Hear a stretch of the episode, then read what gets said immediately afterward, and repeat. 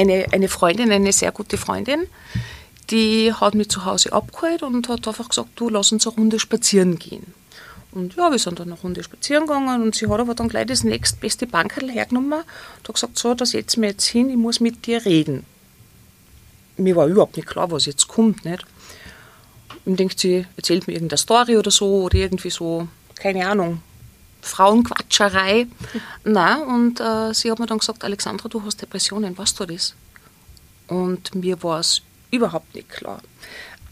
Und hat dann gesagt, du musst was tun, du musst was ändern. Das ist, du stehst da so ganz knapp vor einem Abgrund. Und erst wie, wie sie mir das aufgezeigt hat, dann habe ich mir gedacht, ja schau, ja genau, sie hat recht. Mehr als zwei Jahre sind vergangen, seit Corona unsere Welt auf den Kopf gestellt hat. Die vergangenen Monate haben uns nicht nur physisch, sondern auch psychisch stark gefordert. An einigen ging das nicht spurlos vorüber. Etwa an Alexandra Fink-Seiler. Sie erzählt meiner Kollegin Stefanie Rausch, wie sie mit ihrer Depression umgeht, an der sie seit der Corona-Pandemie leidet. Psychotherapeutin Christa Renoldner erklärt mir, Sabrina Glas, wie man damit umgehen kann. Und sie findet aufbauende Worte. Frauen sind in puncto mentaler Gesundheit besser gerüstet als Männer. Warum das so ist und wie man sich psychisch in Balance hält, erklärt sie in dieser ersten Spezialfolge zum Thema Frauengesundheit in unserem Podcast Die gefragte Frau. Die gefragte Frau. Ein Podcast der Salzburger Nachrichten. Mein Name ist Stefanie Rausch und mir gegenüber sitzt Alexandra Fink-Seiler. Hallo Alexandra, vielen Dank, dass du heute da bist. Bitte sehr gerne. Äh, ich sage danke für die Einladung und äh, bin froh, dass es die Möglichkeit gibt, ähm, über dieses Thema zu sprechen und äh, endlich einmal dieses Thema salonfähiger zu machen. Weil aktuell ist es so, dass dieses Thema absolut nicht salonfähig ist und da überhaupt nicht drüber gesprochen wird. Mhm. Darüber sprechen wir auch, über Salonfähigkeit und äh, warum das eigentlich noch so ein Tabuthema ist. Zuerst aber mal zu dir und deiner Person. Du bist in der Hotelbranche tätig. Ja, das ist richtig. Ich habe äh, viel mit äh, Menschen zu tun. Ähm, führe zusammen mit meinem Mann in Oberdauern ein Hotel. Bin 54 Jahre, habe Zwillinge äh, im Alter von 14 Jahren und äh, meine Familie trägt das Gott sei Dank äh, mit, dass ich darüber rede, äh, dass ich mich geoutet habe und äh, auch weiterhin eigentlich Menschen äh, Mut machen will, auch die es betrifft, auch darüber zu reden. Wenn wir vom Anfang an losgehen, du hast gesagt, also du hast mir im Vorfeld erzählt, du hattest eine Depression. Wie hat das angefangen? Wie hat es angefangen? Ähm, angefangen hat es schleichend. Mhm. Ähm, mit, mit Ausbruch der Pandemie äh, mit dem, dass dir dann im März 2020 Lebensgrundlage äh, entzogen worden ist und auch ähm, diese, diese Zeit, äh, die dir ja extrem viel Spaß macht, ähm, weil das was, das, was wir machen oder das, was ich mache, äh, ist ja nicht nur, ähm, weil du halt irgendwas arbeiten musst, sondern weil wir einfach gerne und, und weil ich persönlich von Herzen aus Dienstleister bin, ähm, da in unserer Branche auch extrem viel zurückkommt. Also ist es natürlich nicht just for fun, aber das hat ganz viel mit, mit, mit Spaß zu tun. Ähm, ja, nach Ausbruch bzw. ähm, nach Schließung unseres Betriebes äh, im März 2020 ähm, waren dann auch gleichzeitig die Zwillinge zu Hause. Wir haben dann äh, Homeschooling erleben dürfen. Und was jetzt vielleicht witzig klingt, ich war am Anfang froh über Homeschooling, weil es für mich eine absolute Ablenkung war. Ähm, ich bin damals noch gar nicht so in ein Loch gefallen, äh, sondern es ist dann halt einfach so irgendwie nahtlos weitergegangen. Zwar was anderes, äh, aber du warst beschäftigt und du warst natürlich gefordert, weil ähm, niemand der Eltern äh, zu Hause ja Lehrer war oder ist. Und äh, ich muss auch dazu sagen, mein Berufswunsch nie, nie, nie, nie war, irgendwann einmal zu unterrichten, Pädagoge zu sein, Lehrperson zu sein. Und ja, und dann wirst mit dem konfrontiert. Also das war eigentlich so der Beginn. Das heißt, du hast einmal am Anfang eine Aufgabe gehabt, warst ja, genau. abgelenkt. Wie ist es dann passiert? Also, oder warst du dann plötzlich nicht mehr abgelenkt? Ja, genau. Irgendwann ist nämlich auch die Schule vorbei und dann gibt es die Ferien. Und, und es war einfach, Pandemie war äh, noch voll präsent. Äh, wir haben alle miteinander noch nicht gewusst, äh, wie geht es weiter, ähm, was wird sich daraus entwickeln. Und dann hat es natürlich angefangen mit äh, Zukunftsängste. Ja, und, und du hast dich dann äh, nur noch eigentlich mit Medien beschäftigt, die über dieses Thema berichten. Und ich habe dann jeden Artikel äh, in der Zeitung zweimal durchgelesen, um ja nichts äh, überlesen zu haben. Mhm. Ähm, es ist dann, wenn ich allein war, dann äh, ist so ein österreichischer Nachrichtensender, der ist äh, 24 Stunden gelaufen. Das wiederholt sich ja immer, aber wenn ich dann einen Artikel schon das dritte Mal ähm, so nebenkehrt oder gesehen habe, ähm, du hast dich auf dieses Thema fokussiert und dann ha hast du dich selber und für mich heute ist es so, ich war eigentlich selber auch verantwortlich, dass ich mich in diese Abwärtsspirale eingetragen lassen habe. Also mit, mit dem, dass du, dass du nur noch Covid, Covid, Covid, Covid, wo kommt jetzt so eine Nachricht, wo gibt es wieder eine neue Schlagzeile, wo gibt es wieder eine neue Überschrift und, und, ja, und dann ist es eigentlich richtig losgegangen.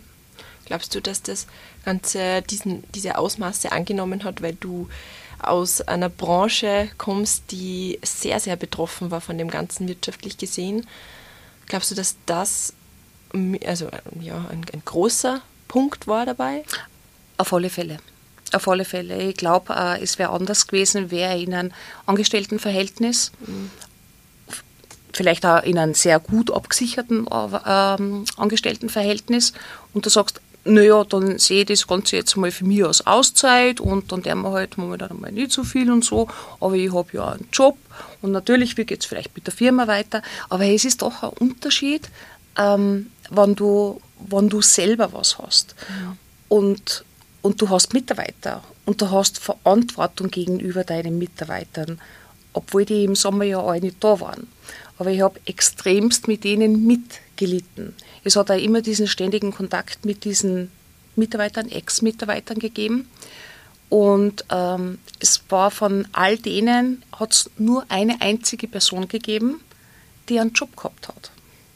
Alle anderen sind daheim gesessen, haben keinen Job gehabt und haben, und, und so habe ich mir das auch vorgestellt und so war es auch, ähm, die haben keine Perspektiven gehabt, die haben keine Einnahmen gehabt. Ähm, und dann haben wir doch alle so Wünsche, Träume, Ziele oder vielleicht ein bisschen was Ersportes, weil du immer Ziel hast, auf irgendwas sparst. Und auf einmal siehst du das alles so in Rauch aufgehen. Alles, was irgendwie angespart ist, das musst du jetzt hernehmen, um irgendwie zu überleben, weiterzukommen. Und die haben ja ganz genauso nicht gewusst, wie geht es weiter, wann geht es weiter, darf es überhaupt weitergehen. Und wir haben äh, da einige ungarische Mitarbeiter gehabt auch. Und die haben zum Beispiel dann im eigenen Land ja auch null Unterstützung bekommen. Bei uns war es ja ein bisschen einfacher. Österreichische Mitarbeiter, die waren dann arbeitslos gemeldet, und wir haben Gott sei Dank in Österreich äh, so ein gut ausgebautes Sozialnetz, dass da wirklich niemand allein lassen wird. Und da hat jeder irgendwas bekommen. Aber die Ungarn, die sind daheim gesessen, definitiv, und haben nichts gehabt. Und haben wirklich ähm, Ersparten geknappert. Und, und, du, du lebst dir natürlich dann in die Leute ein. Wir führen unseren Betrieb mit unseren Mitarbeitern sehr, sehr persönlich. Und umso mehr hast du dann auch da mitgelitten. Okay, also du hast dir halt einfach sehr in diese Situation hineinfühlen können. Dazu kommt ja. die eigene Unsicherheit, ähm, weil es ja bei euch auch nicht anders war. Ihr habt auch nicht gewusst, wie geht es weiter, wann geht es weiter, geht es überhaupt weiter. Ja. Wie ist es dann weitergegangen mit deinen Gefühlen? Ähm, weitergegangen ist so, dass du natürlich äh, diese Existenzängste gehabt hast dass es von unseren Politikern aus zwar dieses Versprechen gegeben hat, keiner wird allein lassen und es gibt Hilfen und Unterstützungen. Nur jetzt ist es so, dass aus, ähm, aus Österreicher, wenn du unsere politische Bühne ein bisschen beobachtest, äh, ja dann nicht mehr so, so viel Vertrauen hast und, und ganz genau weißt, das wird viel gesagt, nur was wird wirklich umgesetzt. Das heißt, es, es war zwar versprochen, nur wir haben ja alle gewusst, kommt was, kommt nichts. Wenn was kommt, wie viel kommt, äh, reicht uns das zum Überleben? Und das, das war natürlich auch eine Unsicherheit, äh, die, die auch massiv dazu beigetragen hat. Wobei dazu möchte ich aber auch sagen, äh, es gibt unterschiedliche Typen von Menschen. Mhm. Welche, die was sagen, Schulden, alles kein Problem. Das sind nur Zahlen, macht mir überhaupt nichts aus. Schlafe ich wunderbar damit. Und die Höhe spielt absolut keine Rolle. Jetzt bin ich persönlich aber ein Typ, der was ähm, damit ja, nicht, nicht so gut umgekommen, aber, aber äh, ich bin nicht risikofreudig mhm. und äh, ich will den Überblick haben, ich will den Überblick behalten äh, und ich bin es eher gewohnt, dass ich, dass ich selber mein Leben gestalte und, und vielleicht so bildlich ausdrückt, selber der Kapitän bin, mhm. der das Ganze leitet. So, und dann bist du auf einmal in einer Situation, wo du das Ruder einfach und die Steuer einfach nicht mehr in der Hand hast. Du sitzt so am letzten Platz, ähm, untätig, das ist ja auch so eine Sache, untätig zu sein, ähm, was mich total unrund macht. Und, und du, kannst, du kannst das nicht lenken. Du kannst nicht einmal dein eigenes Leben lenken. Du hast es einfach nicht in der Hand. Wie würdest du diese Gefühle beschreiben und die Gedanken, die dich in dieser Zeit eingeholt haben? Du hast jetzt eh schon bildlich gesagt, mit diesem Ruder, das man nimmer in ja. der Hand hat, diese Kontrolle, die man verliert. Mhm. Wie waren die Gedanken dabei? Ähm, die waren schlimm. Stefanie, die waren wirklich schlimm. Ähm, und zwar, die wären, die wären düster, die wären dunkel und die wären auch ganz gefährlich. Und irgendwann einmal hast du dann einen Punkt erreicht, äh, wo ich dann am Abend schlafen gegangen bin. Und, und weil du ja selber keinen Ausweg mehr gesehen hast, du findest ja keinen Ausweg mehr außer. Und, und du hast es selber nicht in der Hand und du bist es nicht gewohnt und du willst diesen Zustand nicht. Und du siehst einfach keine Lösung. Und mir hat einfach dieses äh, viel zitierte kleine Lichterl am Ende des Tunnels, das habe ich nie, nie, nie gesehen. Und dann äh, war dann am Abend, du gehst ins Bett, du legst dich nieder äh, und du denkst dann nur, es war so schön, wenn du morgen in der Früh einfach nicht mehr munter wärst. Und dann hast du es hinter dir, dann hast du es geschafft. Also das, das, es waren Suizidgedanken da, ja. Wahnsinn. Hast du während dieser Zeit selbst dann schon das Gefühl gehabt, okay, da, das ist nicht nur einfach äh, Stress, Anspannung, Traurigkeit mitunter, ähm, sondern das ist wirklich schon eine schwere Depression? Nein, ähm, überhaupt nicht. Ähm, vielleicht aber auch deswegen, weil in unserem Elternhaus war es noch eher so die Entziehung eher ein bisschen mit strenger Hand und, und auch so das ähm, dein Leben selber in die Hand nehmen und äh, nicht jammern, einfach durch und ja, wenn irgendwas nicht passt, dann musst du es halt ändern, aber du musst es selber ändern. Und ähm, ich bin auch davor mit Depression äh, nie in Berührung gekommen. Und bin mir heute aber nicht sicher, äh, vielleicht habe ich irgendwann einmal Leute kennt oder kennengelernt, die sehr wohl Depressionen gehabt haben. Nur wenn du da selber keine Erfahrung hast und äh, viele lassen sich dann ja auch nicht äh, das anmerken oder auch in die Karten schauen. Mhm. Ähm, vielleicht habe ich schon Kontakt gehabt mit solchen Personen, nur ich habe es nicht erkannt. Und ich persönlich habe meine eigene Depression auch nicht erkannt, überhaupt nicht, obwohl es ja extreme und massive Anzeichen gegeben hat. Meine Familie hat da stark drunter, drunter gelitten, weil ähm, was da die Familie mitmacht, das ist im Nachhinein gesehen natürlich schon ein Wahnsinn. Ja, natürlich, aber ähm, als erkrankte Person nimmt man das ja wahrscheinlich gar nicht wahr, oder? Wie, wie die Wirkung nach außen ist und, -mm. und wie es dem Umfeld geht dabei. Nein, nein. Du, du siehst dich selber nicht so krass, wie du eigentlich bist. Mhm. War mir dann erst im Nachhinein klar, äh, was die Familie alles mitgemacht hat. Ähm, habe ein extremes Glück, dass meine Familie so hinter mir gestanden ist und immer noch steht, äh, dass mein Mann sehr tolerant war, äh, mir die Kinder viel verziehen haben und ja, ja, heute, wenn ich darüber nachdenke, einfach nur sprachlos, was du auch anderen damit dran hast.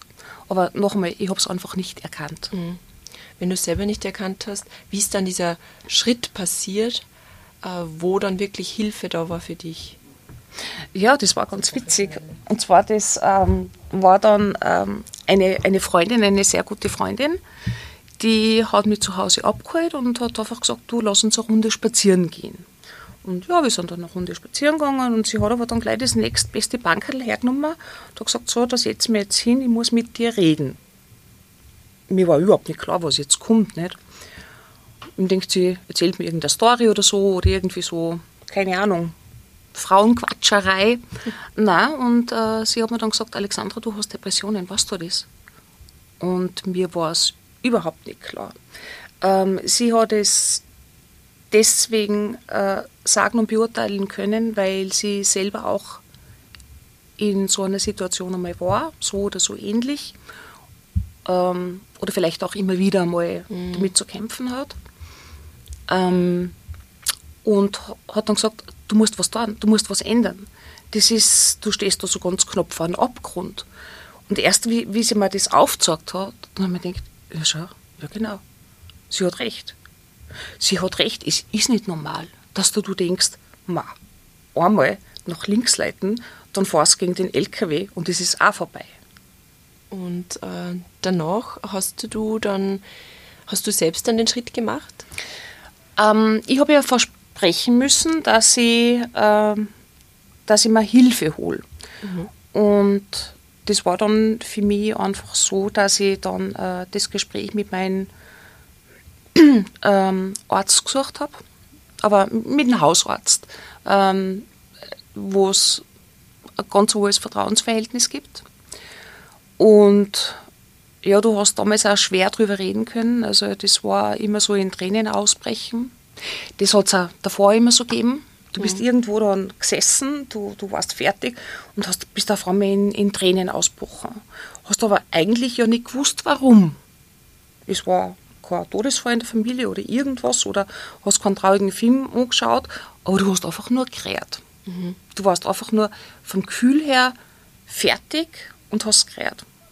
Oder weil es mir gerade jetzt einfällt, äh, wo ich mir dann selber gedacht habe, boah, das ist jetzt schon, was passiert da? Ähm, stehe in der Küche, möchte meiner ähm, Familie was kochen, stehe planlos in der Küche. Ich habe nicht mehr gewusst, in was für einer Schublade was für ein Topf ist. Du drehst dich um zum Kühlschrank und warst in dem Moment schon einmal, äh, was wollte ich jetzt? Also ich war nicht fähig, ein Mittagessen zu machen. Aber zurück zum Hausarzt. Ähm, mit dem habe ich dann ein sehr gutes Gespräch gehabt, auch sehr tränenreich. Der hat mir dann angeboten und nahegelegt, mir eine Psychologin zu holen, äh, da Hilfe in Anspruch zu nehmen. Und ich war aber damals, weil ja für mich das schon einen Namen gehabt hat, nämlich Depression. Und wenn du einen Namen hast, dann musst du dich damit auseinandersetzen. Solange du nicht weißt, was mit dir los ist, setzt dich nicht damit auseinander. Also bei mir war es zumindest so. Jetzt hat aber das, die ganze Situation schon einen Namen gehabt und deswegen habe ich mich damit auseinandergesetzt. Und deswegen war jetzt für mich damals ähm, eine Psychologin nicht mehr so notwendig, weil ich gesagt habe, aha, ich weiß, was jetzt mit mir los ist und dann muss ich mich jetzt einfach äh, hinsetzen und überlegen, Alex, was musst du ändern, damit es besser wird. Und ich habe ja gewusst, was für Fehler ich auch selber mache, eben mit dem, dass nur noch um Covid-Schlagzeilen gegangen ist. Und ja, Und äh, was mir aber sehr geholfen hat, das waren dann, ich habe verordnet oder verschrieben kriegen, kriegt äh, so Stimmungsaufheller. Mhm. Und die habe ich dann äh, dankend angenommen und die haben dann äh, sehr, sehr gut Wirkung gezeigt. Und es war dann einfach nur schön, wie du dann nach einem Dreivierteljahr wieder hast einmal lachen können. Weil es ist ja dir das Lachen abhanden gekommen. Es hat nichts mehr im Leben gegeben. Keine Situation, keinen erzählten Witz, äh, keine Episode, wo du einmal gelacht hast. Das, ja, und das ist schlimm. Die äh, Medikamente, nimmst du die immer noch? Weil du gesagt hast, die, die wirken ja sehr gut. Mhm. Ähm, es, es war so, dass äh, diese Zeit hat sich ja extrem lang gezogen. Und äh, das Schlimmste war ja dann eigentlich, oder richtig losgegangen, ähm, dass es so richtig losgegangen ist, ist im Sommer. Ist schlimmer war im Herbst 2020 und den Winter 2020, 2021 haben wir überhaupt nicht öffnen dürfen und haben äh, sieben zugesagte, versprochene Öffnungstermine gehabt. Mhm. So. Ähm, und dann handelst du die von einem Öffnungstermin zum anderen. Und das hat extrem viel Kraft gekostet. Ähm, nämlich, du hast wahnsinnig viel kommuniziert mit deinen Gästen. Ähm, nicht, nicht, nur jetzt äh, schriftlich per E-Mail, sondern nämlich auch im persönlichen Gespräch telefonisch. Und dann musst du ja natürlich positiv sein, mhm. zuversichtlich sein. Und in dir selber schaut es aber ganz anders aus. Und, und das war so, so kraftzerrend äh, war das. Mhm. Und äh, mit, mit, mit den Tabletten dann ist es äh, natürlich besser gegangen, aber, aber dass eine Situation dir Kraft kostet, äh, das spürst du dann trotzdem mit oder, oder ohne Stimmungsaufheller. Und äh, das hat sich dann rübergezogen, also der Frage, Entschuldigung, war eigentlich, wie lange das ich es genommen habe. Ja. Das hat sich äh, rübergezogen 2020, 2021, die nicht stattfindende Saison sowieso. Mhm. Dann noch den Sommer 2021 und habe es auch in äh, vergangener erleben dürfen der Wintersaison äh, noch genommen. War dann irgendwann einmal im Jänner oder Februar wo dann für mich alles safe war, na, jetzt haben wir offen und jetzt bleiben wir offen, mhm. ähm, davon überzeugt, ach, ich brauche das jetzt nicht mehr, ich setze das jetzt ab, ich lasse das. Das ist dann sehr schnell gegangen, dass äh, der eigene Psyche oder der eigene Körper oder wie immer die aufgezeigt hat, nein, nein, so geht es nicht. Also das kommt dann wie ein Bumerang zurück und ähm, habe die dann natürlich gerne wieder weitergenommen. Und das ist auch vom Arzt so bestätigt worden. Äh, das sind Medikamente, die du nicht von heute auf morgen absetzen darfst und, und, und so ist. Es ist dann im, mit Ende der Saison, also im März, April, im April eigentlich erst, äh, ist es dann habe ich sie dann abgesetzt, aber auch nicht von heute auf morgen, sondern so ausschleichen lassen.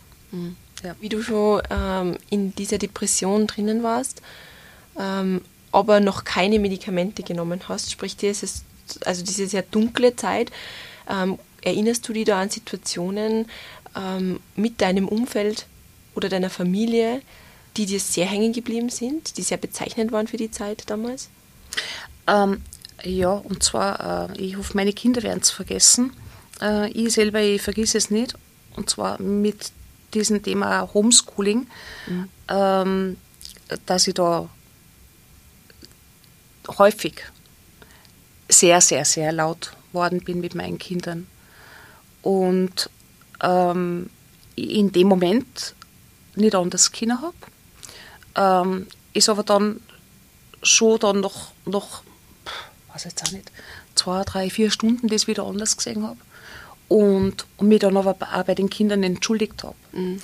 Ähm, die Kinder haben auch gewusst, was mit mir los ist. Also das war mir schon wichtig, dass die ja wissen, äh, es, es geht mir nicht gut. Ich habe einfach ein Problem. Und ich sehe das Leben momentan nicht bunt, äh, sondern es gibt einfach, ja, es ist, es ist dunkles Leben, sagen wir mal so. Und dieser tagtägliche Gedanke, ins Bett zu gehen und wirklich zu hoffen, vielleicht wärst du am nächsten Tag nicht mehr munter. Also das sind Sachen, die, die vergisst du, die vergisst du nicht. Ich glaube, das ist sowas, das hat sich einfach eingebrannt und, und das merkst du auch. Im Normalfall äh, vergisst man gern negative Sachen. Das ist also ein bisschen ein Selbstschutz. In dem Fall nicht. Vielleicht ist es aber ganz gut so, weil, äh, weil da, dann, dann, dann bleibt es einfach zu schauen, nicht mehr in so eine Situation zu kommen, beziehungsweise es dann vielleicht auch selber zu erkennen, wenn es wieder in diese Richtung gehen würde. Mhm. Was hat dir denn, was waren denn Verhaltensweisen von deinem Umfeld, ähm, deiner Familie, deinem Mann vielleicht, die dir in dieser Zeit geholfen haben, wo du jetzt rückblickend sagen kannst, das war eine Reaktion auf mein Verhalten vielleicht oder auf generell die Situation, wo ich damals wirklich, also das im Nachhinein kann ich sagen, ja, das war hilfreich in dem Fall. Ähm, für mich hilfreich und äh, eine Art und eine Form von Therapie war, dass ich wieder äh, begonnen habe zu, zu malen. Mhm. Ähm, meine Familie mir da extrem viel Zeit lassen hat und das auch unterstützt hat.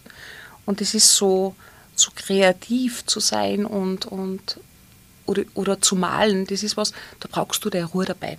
Mhm. Das geht nicht, wenn äh, Mann, Kinder und Hund und die um und um schwanzeln und jeder ein Mitteilungsbedürfnis hat. Das funktioniert einfach nicht. Mhm. Und äh, das war eigentlich wirklich, ich habe da meine Ruhe gehabt, ich habe meine, ähm, meine Ruhe haben dürfen. Und, und wie gesagt, das war eine Thera Therapieform. Und das war damals so bezeichnet, das hat mir geholfen, da rauszukommen. Ähm, weil es erstens was ist, was ich, ähm, wo ein bisschen mein Talent liegt da, ähm, was ich seit Kind gemacht habe und, und gern gemacht habe. Mein Berufswunsch war damals auch so in diese Richtung gegangen. Jetzt bin ich aber mit äh, 68er Generation, nicht die Generation, die sich selber ihren Job hat aussuchen dürfen. Äh, folgedessen ist das mit dem nichts geworden. Ähm, aber bin froh, äh, dass ich das in dieser Zeit angefangen habe, dass das meine Therapieform worden ist und, und und dass ich da wieder zurückgefunden habe. Und, und ich mache das auch heute noch. Ähm, Malen äh, bleibt. Und das ist gut so. Hast du jemals äh, gegenüber Freunden, Familie Schamgefühl empfunden, wenn du über deine Krankheit gesprochen hast? Nie. Äh, überhaupt nie. Und ähm, habe damals vermutet, dass ich nicht allein bin. Äh, aber nicht gewusst. Und ähm, nach meinem Outing, das in der SN ähm, abgedruckt wurde, äh, habe ich extrem viele Rückmeldungen gekriegt. Und dann ist es mir bestätigt worden, dass ich wirklich nicht allein bin. Und wie viele, ähm, dass sie, relativ, viele ist jetzt ein relativer Begriff, mhm. aber doch viele, ja, äh, sie dann mir gegenüber geoutet haben. Aber immer unter dem Mantel der Verschwiegenheit, äh, aber du sagst das eh keinen. Du redest da eh nicht drüber. Was natürlich auch zugesagt ist. Ähm, und was für mich dann auch so, so, so überraschend war, wie viele doch Männer das da dabei sind. Man glaubt nämlich immer, das ist auch was, was äh, so eher Frauen betrifft, weil ja wir Frauen dieses schwache Geschlecht, äh, absoluter Blödsinn. Ähm, Männer, glaube ich, ähm, hängen da noch viel tiefer drinnen, weil ja denen ja sowieso nicht ähm, von der Gesellschaft her, unter Anführungszeichen, zugestanden wird, äh, schwach zu sein, weil ja bei uns der Mann muss ja immer dieses starke Geschlecht sein. Und ein Mann mit Depressionen geht ja schon überhaupt nicht. Eine Frau, eine Frau mit Depressionen, glaube ich, wird äh, von, der, von der Gesellschaft eher akzeptiert wie ein Mann mit Depressionen. Und da, dass da so viele dabei sind, die, die sich da aber nicht outen können oder wollen, ist insofern verständlich, weil es nicht mit jedem äh, Job vereinbar ist. Als Erwachsener, ja, natürlich hat man dann selber schon ein gewisses Gefühl für sich selbst und für seine Handlungen, aber als Kind, wenn man als Kind davor noch nie Berührung damit gehabt hat, und dann wird es wirklich schwierig. Mhm. Ähm, danke, dass du das ansprichst, Stefanie, und ich finde das ganz, ganz wichtig. Ähm, wir, wenn wir überhaupt über Depressionen reden, wenn überhaupt, dann geht es immer nur um Erwachsene. Äh, es geht nie um Kinder oder Jugendliche. Und das finde ich extrem schade und, und da würde ich mir wünschen, dass äh, da einfach mehr drüber gesprochen wird. Dass ein Kind sich selber analysiert und sagt, ui, ich habe ja Depressionen. Und, und ich glaube, ganz schwierig ist es auch für Eltern, das zu erkennen. Welche Rolle spielt Traurigkeit oder dieses Unglücklichsein in deinem Leben jetzt noch? Ähm, unglücklich sein, na, überhaupt nicht.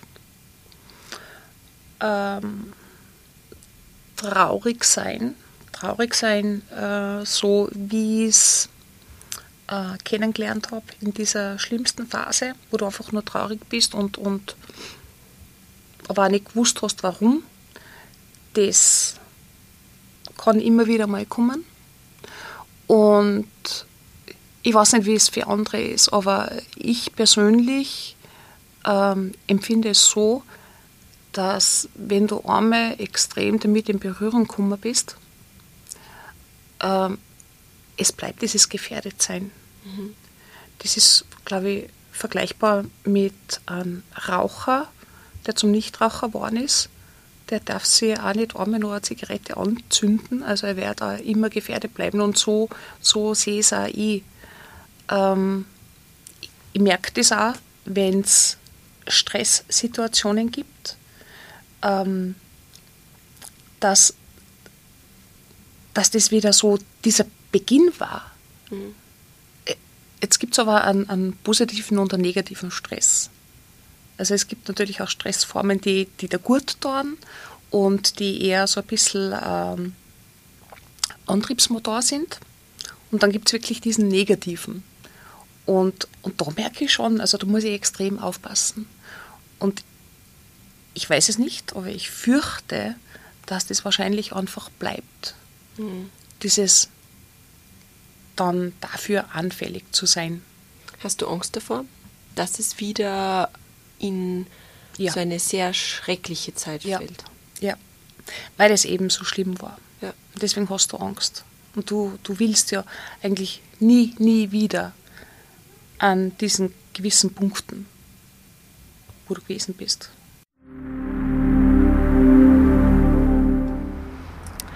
Heute zu Gast bei uns im Podcast ist auch Christa Renoldner, Pädagogin und Psychotherapeutin. Frau Renoldner, vielen Dank, dass Sie heute bei uns sind. Danke auch für die Einladung. Wir haben uns heute aufgrund der Corona- und Wetterlage auf die Terrasse der Salzburger Nachrichten begeben und bitten Sie daher, etwaige Störgeräusche im Hintergrund zu entschuldigen, liebe Zuhörerinnen und Zuhörer. Ja, Frau Renoldner, Sie sind Psychotherapeutin und haben die vergangenen zwei Jahre quasi aus einer Expertinnenrolle beobachtet. So wie Frau Fink-Seiler sind viele in der letzten Zeit in eine Depression geschlittert. Die Weltgesundheitsorganisation WHO veröffentlichte erst im Juni einen Bericht, dem zufolge Depressionen und Angststörungen im ersten Jahr der Pandemie weltweit um 25 Prozent gestiegen sind. Fast eine Milliarde Menschen leben demnach mit einer psychischen Krankheit.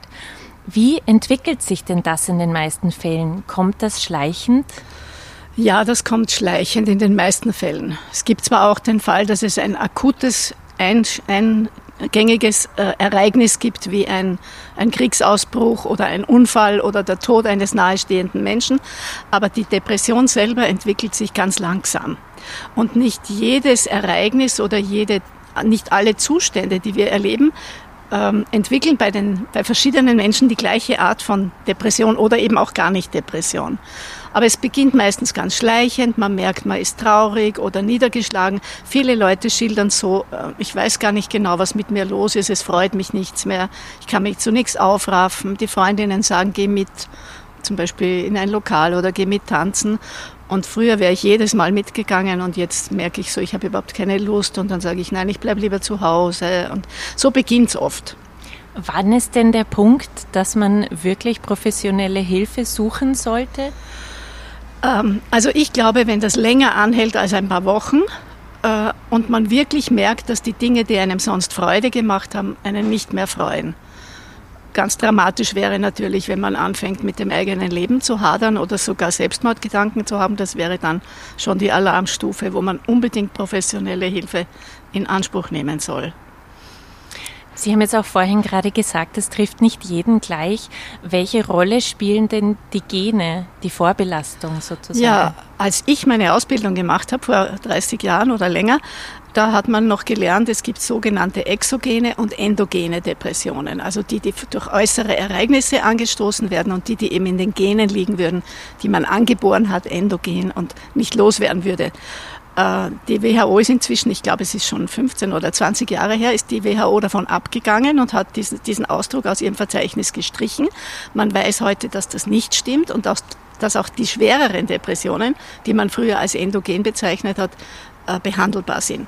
Das Wichtige ist aber, dass viele Menschen, auch manche Ärzte, nicht wissen und Ärztinnen nicht wissen, wie die adäquate fachmännische, fachfrauische Behandlung sein sollte. Nämlich also über den Daumen gesagt, Daumenregel bei schweren Depressionen unbedingt Medikament plus Psychotherapie, bei leichten Depressionen nur Psychotherapie. Bei leichteren Depressionen schadet das Medikament interessanterweise. Und die modernen äh, Psychopharmaka, also die modernen Antidepressiva, sind, machen nicht abhängig, die sollten über einen längeren Zeitraum genommen werden und das verschreibt ein, eine Psychiaterin oder ein Psychiater. Das ist die richtige Fachärztin dafür, nicht der Allgemeinmediziner, obwohl, obwohl es auch Allgemeinmedizinerinnen gibt, die sich viel damit beschäftigen. Aber mir ist es oft passiert, dass schnell mal ein Antidepressivum verschrieben wird, wenn jemand längere Zeit also so melancholisch oder missgestimmt ist oder antriebslos und dass, dass man nicht weiß, dass die Psychotherapie das unbedingte Muss ist. Und so kommt es, dass viele Leute über lange Zeit Antidepressiva nehmen, die in der ersten Wirkung sehr gut ansprechen. Dann sagt man, es geht mir besser. Aber die Langzeitwirkung ist, dass es wieder schlechter wird. Und viele Studien berichten, dass es sogar oft schlechter wird, als es zu Beginn war. Also das wäre wichtig, eine ohnehin nicht ganz neue Erkenntnis, aber dass man wirklich den Weg zu, zu, zur Psychotherapeutin oder zum Therapeuten in, in Angriff nimmt. Jetzt haben Sie auch gesagt, eben wenn man diesen Weg dann findet, ist Depression heilbar ja. heutzutage. Ja.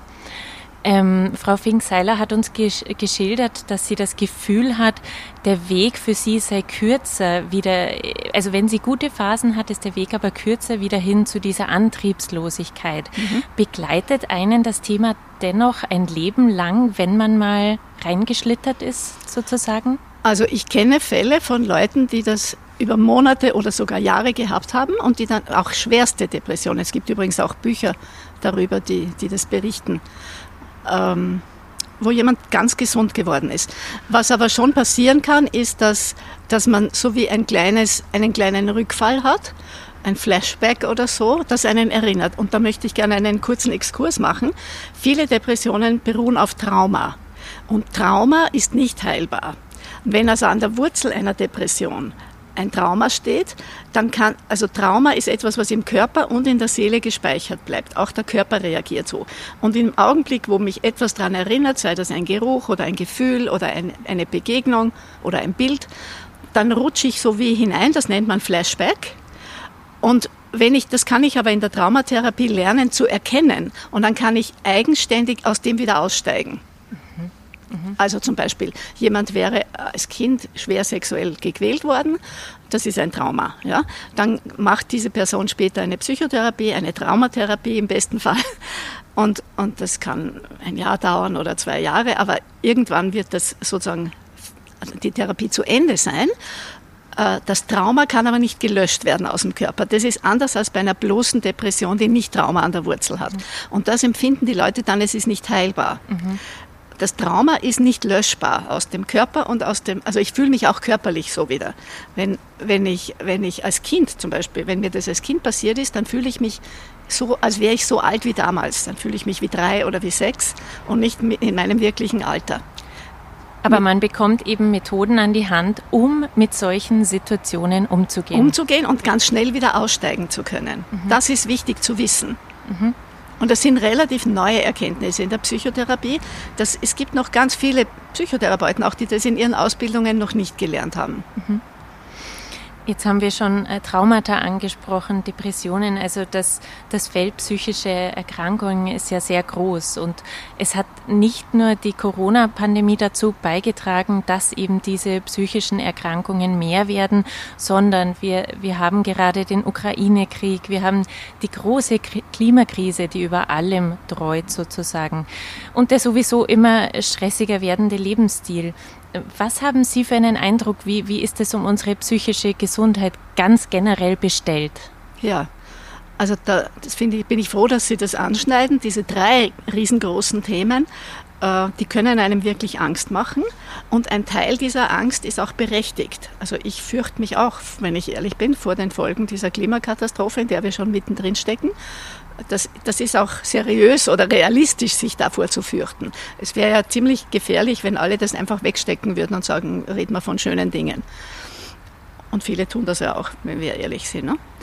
Also äh, Angst hat ja auch einen guten Zweck, uns vor Gefahren zu schützen oder zu bewahren. Und äh, dann aber dieses in die Depression schlittern ist, äh, oder in Angstzustände schlittern davor, ist einerseits berechtigt und andererseits aber auch gefährlich, weil ich dann gar nichts mehr tue. Also je depressiver ich werde, desto weniger ist mein Antrieb. Und zu meiner großen Überraschung habe ich beobachtet, ich arbeite auch mit ukrainischen Frauen und vor allem mit den Ehrenamtlichen, die mit diesen ukrainischen Frauen arbeiten. Und ich habe beobachtet, dass die, die Leute, die ehrenamtliche Tätigkeit machen, das sind überwiegend Frauen, ähm, dass die weniger depressiv sind oder oft gar nicht. Ne? Die, wenn ich etwas tun kann, was sinnvoll ist, ich kann diesen Krieg nicht stoppen, aber ich kann mit diesen geflüchteten Menschen arbeiten oder ich kann, äh, ich kann selber aktiv was tun, ich kann mich in einer Klimaorganisation, ich kann mich bei Fridays for Future engagieren, auch wieder überwiegend Mädchen und Frauen. Ne? Ganz wenige junge Männer sind da auch dabei. Äh, das finde ich bemerkenswert, dass Leute, die, die sich engagieren und die sogar sagen, und selbst wenn wenn das nicht zu retten ist, das Klima. Aber ein bisschen kann ich was dazu beitragen und das bisschen möchte ich beitragen. Die, das ist eine Riesenresilienz. Da würde ich gerne später noch ein wenig darauf zu sprechen kommen, was wir denn tun können, wie man seine Resilienzfaktoren stärken kann, sich engagieren kann, was denn so die Möglichkeiten sind. Sie haben das aber jetzt gerade ganz kurz schon angesprochen, dass Sie beobachten, dass das sehr viele Frauen und Mädchen sind, die sich da engagieren.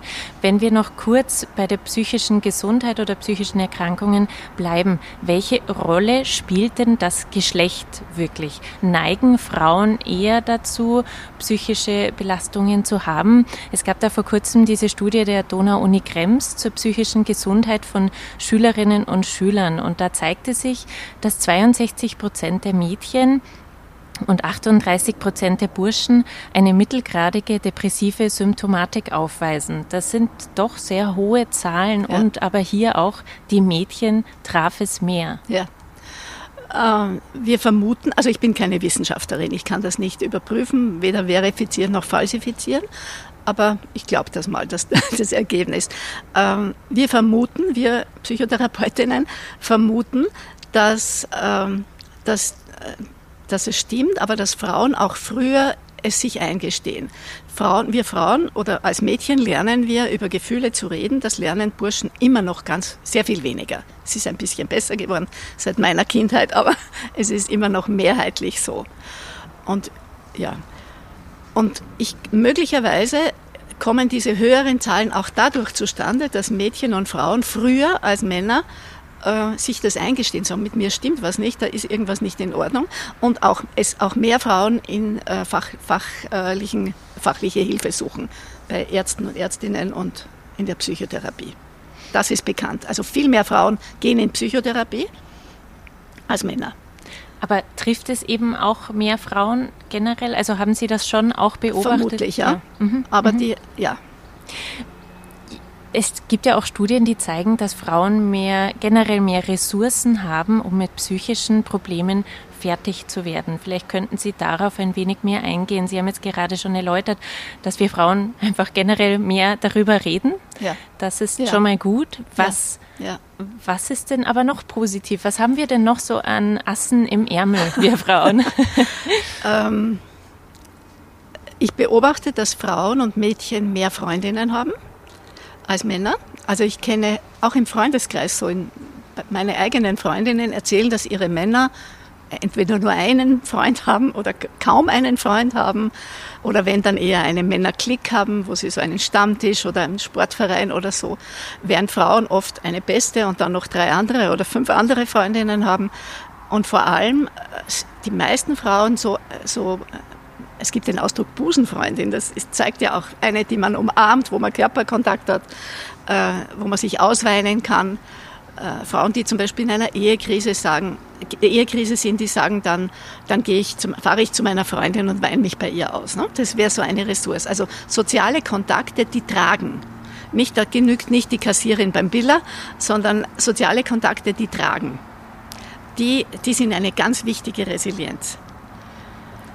Es ist aber nicht nur das, was wir nach außen tragen, worüber wir reden oder die sozialen Kontakte, sondern wie ist es denn mit unserem Körper bestellt? Ist unser Immunsystem besser darauf ausgelegt, mit psychischen Erkrankungen umzugehen? Was haben wir denn da noch an? Das weiß ich Vorteil? nicht. Mhm. Das wäre eine interessante Frage. Dazu ist mir keine Studie bekannt. Mhm. Aber was ich beobachte, ist, dass, dass wir generell in Österreich und Deutschland wenig Körperbewusstsein haben, außer die wenigen Leute, die einen Yogakurs besuchen oder eine Körpertherapie, die sich extra damit beschäftigen. Das ist etwas, was oft nicht von den Eltern, an, in dem Fall an, von den Müttern an die Töchter weitergegeben wird. Also ich kann mich nicht erinnern, dass meine Mutter je mit mir darüber geredet hätte, wie fühlst du dich oder wie fühlt sich das in deinem Körper an oder so. Eventuell hat sie gesagt, tut dir was weh, aber wenn man krank war. Ne?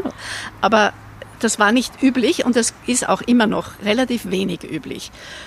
Aber im Vergleich gehen Frauen damit noch besser um und selbstverständlicher.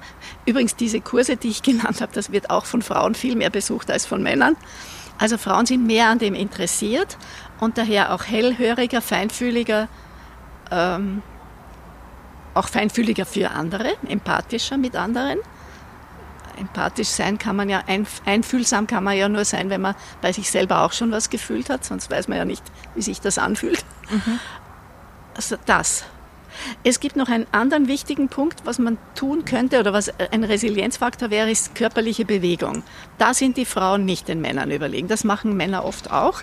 Also sozusagen laufen gehen oder flott spazieren gehen, Bergsteigen. Der Primar Vatercheck, der früher an der äh, Krisenstation in der Landesnervenklinik war, hat eine Studie gemacht mit, mit schwerst depressiven, sogar suizidalen Personen von seiner Station, mit denen er Bergwanderungen gemacht hat. Und das wurde wissenschaftlich begleitet. Und es war ganz offensichtlich, dass Leute, die Bergsteigen, weniger suizidgefährdet sind. Mhm. Also sowas, eine gleichmäßige körperliche Betätigung, die, also Radfahren nicht im Stadtverkehr, aber zum Beispiel über Land oder Schwimmen, zügig schwimmen, solche Bewegungen. Und sogar wenn ich nur spazieren gehe, ist das schon eine Verbesserung gegenüber dem, ich bleibe im Bett liegen oder in meinem Lehnstuhl und, und rühre mich gar nicht aus dem Haus. Mhm. Sie haben jetzt gerade schon angesprochen die Resilienzfaktoren. Könnten Sie einmal ganz kurz erklären, was damit gemeint ist und überhaupt das, diesen Begriff Resilienz, diese innere Widerstandsfähigkeit, die wir da aufbauen? Äh, vielleicht können Sie uns das noch kurz erklären. Ja, unter Resilienz versteht man die Fähigkeit des Menschen, mit den äh, Unbillen des Schicksals, mit den Schicksalsschlägen, mit den Krankheiten fertig zu werden. Das ist mehr als nur das, ein gutes Immunsystem zu haben, sondern insgesamt eine ganze, es gibt ganze Listen von Resilienzfaktoren. Dazu gehört vieles, was jeder weiß, also Gesundheit, gesunde Ernährung, Bewegung, ähm, alle möglichen gesunden Sachen, die, die, die wir so kennen. Aber es gehört auch dazu, gute soziale Kontakte zu haben. Die Luise Redemann, eine berühmte Traumatherapeutin, hat gesagt, ganz wichtig ist auch dankbar sein können. Das ist wichtig, also nicht dankbar sein müssen unter Druck, sondern dankbar sein können. Ich kann auch in einer schlimmen Krise dankbar sein für, für das, was gerade noch nicht passiert ist. Also dankbar sein können für was immer, für das Leben, das ich überlebt habe zum Beispiel, oder für etwas, was ich bekommen habe. Es muss gar nichts Materielles sein. Für einen schönen Tag, den man Für erlebt. einen schönen Tag, für den Duft des Kaffees, der gerade hier zu mir herüberzieht, äh, für die Sonne, die scheint, äh, dass ich in der Hitze doch im Schatten sitzen kann zum Beispiel, für alles Mögliche, für meine Freundinnen.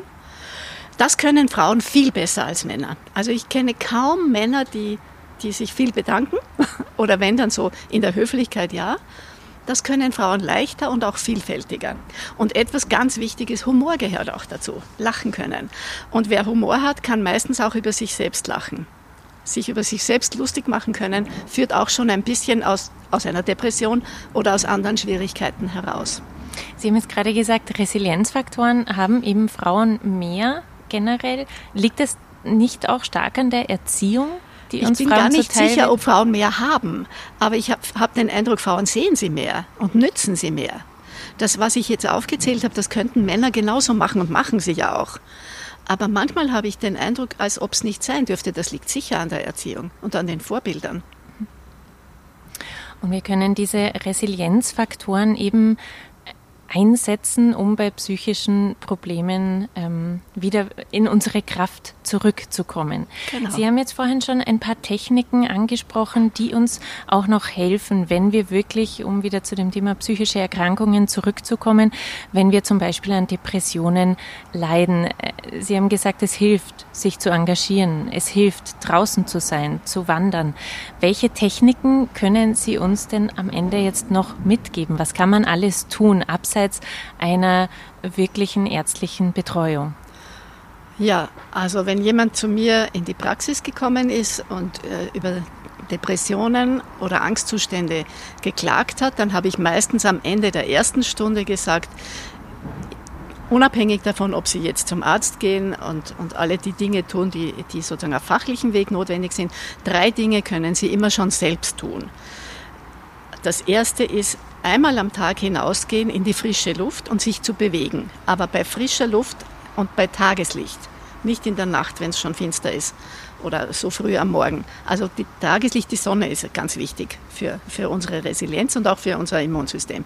Das Zweite ist, einmal am Tag einen guten sozialen Kontakt aufsuchen. Und wenn es nicht möglich ist, das real zu tun, wie zum Beispiel in Quarantäne oder beim Lockdown oder weil die Entfernung zu groß ist, dann per Telefon.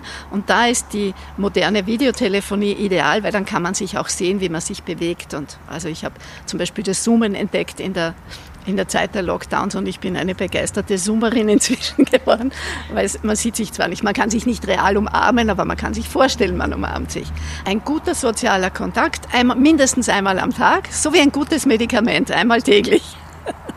Und wenn es mehr als einmal täglich ist, schadet es nicht, da gibt es keine Überdosis. Und wenn ich, wenn ich gar niemand treffen kann, weil niemand Zeit hat oder die Leute zu weit weg sind, die mir wichtig wären, dann geht es über Telefon oder Videotelefonie.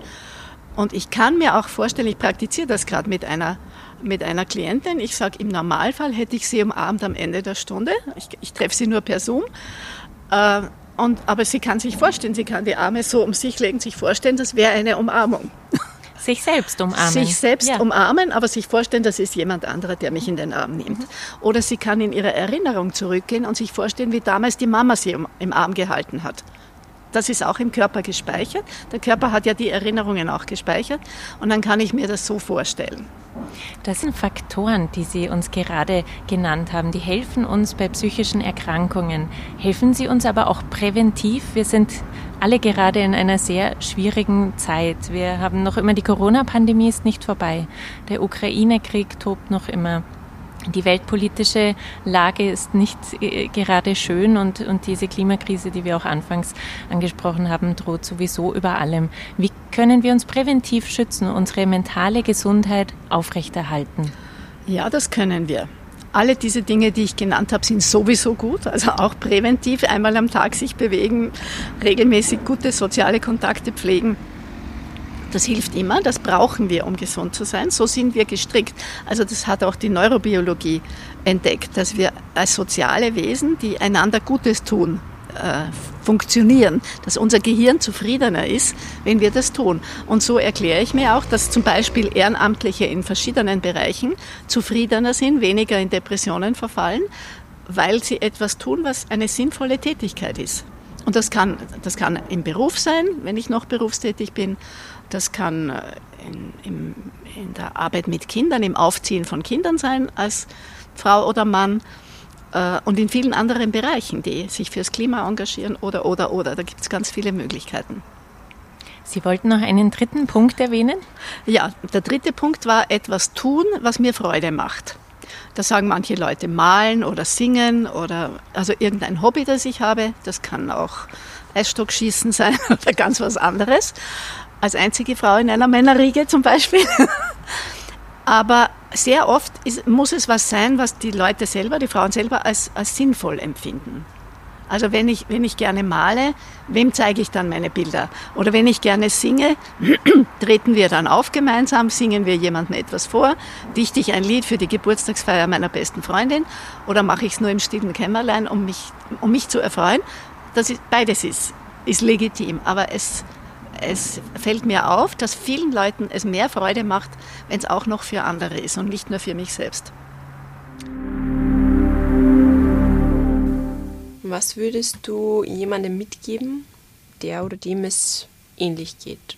Ähm, ganz gleich jetzt, ob es nur, nur unter Anführungszeichen einfach ein, ein allgemeines Unglücklichsein ist, eine Traurigkeit, ob es der Beginn einer Depression ist oder eine schwere Depression.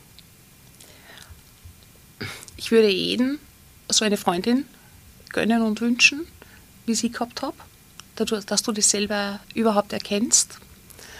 Ähm, oder im besten Fall zufällig unser Gespräch zu hören und damit zu erkennen, das könnten bei mir Depressionen sein. Ich glaube, das ist die große Herausforderung, zu erkennen, dass es Depressionen sind. Und dass ich nicht einfach nur eine Art unglückliche Phase durchmache mhm. oder momentan halt eine unzufriedene Phase durchmache, sondern dass einfach was dahinter steckt. Und ich glaube, wenn du das erkennst und wenn das Ganze einen Namen hat, dann ist der nächste Schritt leichter. Wie immer dann diese Entscheidung ausschaut. Äh, es muss sich nicht jeder outen. Ich glaube, darum geht es gar nicht. Ähm, ich glaube, ich mache es nur, damit andere überhaupt die Chance haben, das bei sich selber zu erkennen. Und dann ist es jeden seine Sache, ähm, ob er darüber redet. Aber natürlich wäre empfehlenswert, mit irgendjemandem zu reden. Du brauchst nicht mit Gott und der Welt die unterhalten. Aber du brauchst eine Anlaufstelle. Und du hast entweder das Glück, dass du selber für dich eine Art Therapieform findest, einen Weg, wie du da rauskommst, ähm, selber zu erkennen, was muss ich dringlichst unterlassen, was muss ich einfach weglassen aus meinem Leben oder was muss ich dazu tun, damit es mir wieder besser geht. Mhm. Und, und auch einmal so absolut egoistisch zu sein. Jetzt geht es nämlich um dich und nicht um andere. An alle Zuhörerinnen und Zuhörer, vielen Dank fürs Dabeisein. Weitere Folgen zum Thema Frauengesundheit finden Sie ab kommender Woche auf www.sn.at slash Frauengesundheit.